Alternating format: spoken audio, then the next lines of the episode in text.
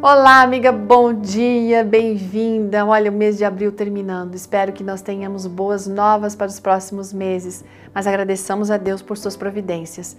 Nesse Nesse dia, nós temos uma história de providências também, que foi encaminhada pela Marcela Santos Costa.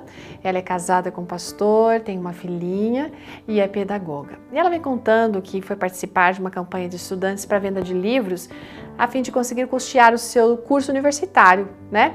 Que tinha começado. Bom, vários jovens ali da faculdade Adventista da Bahia haviam saído de lá, estavam indo para a cidade de Palmas, no Tocantins, e a Marcela chegou animada para esse trabalho junto com esse povo, embora ela tivesse algumas, ou melhor, poucas perspectivas, né?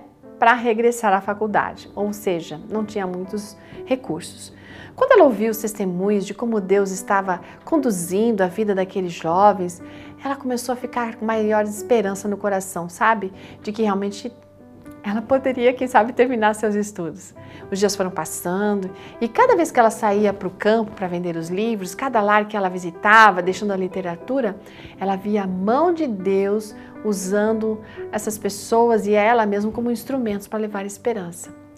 Mais da metade do período das férias já tinha passado. Faltava pouco para ela conquistar a sua meta, o seu alvo, sabe? O valor necessário para cobrir as mensalidades do curso do, do semestre seguinte. Foi quando aconteceu alguma coisa. No final de um dia, enquanto ela estava se dirigindo para a próxima casa onde ela ia vender, ela foi surpreendida por dois assaltantes em cima de uma moto. Eles levaram todo o material de trabalho dela, os documentos dela. No momento, ela ficou assim muito assustada, apreensiva, porque ela estava num bairro bem distante do bairro onde ela estava vivendo. E agora ela não tinha um centavo no bolso. O Espírito Santo, então, iluminou ela para que ela voltasse, eu chegasse à casa daquele cliente né, que havia visitado um dia anterior.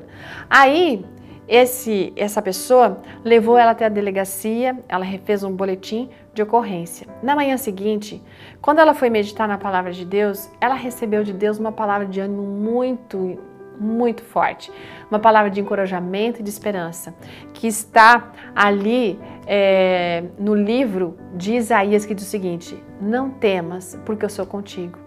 Não te assombres, porque eu sou o teu Deus. Eu te fortaleço, eu te ajudo, eu te sustento com a minha destra fiel. Saiu dali confiando que Deus estava com ela. E ela sentiu realmente a mão do Senhor guiando seus passos, conduzindo a vida em todos os momentos. Seu coração ficou muito cheio de esperança. No final das férias, os alvos foram alcançados. Ela retornou aos estudos, gente, com o semestre pago, para a honra e glória de Deus. Pensa você, no meio das férias, com quase todo o alvo alcançado, perde tudo, né? Poderia quase perder tudo, mas ali Deus ajudou para que ela recuperasse e completasse tudo aquilo que ainda faltava. Amiga, vale a pena confiar nesse Deus que tudo pode, nesse Deus que não mede esforços para nos ajudar. Diz a palavra do Senhor ali em Jeremias 17, 7. Bendito o homem que confia no Senhor e cuja esperança é o Senhor. Você confia? Então você é feliz. Ótimo dia e até amanhã.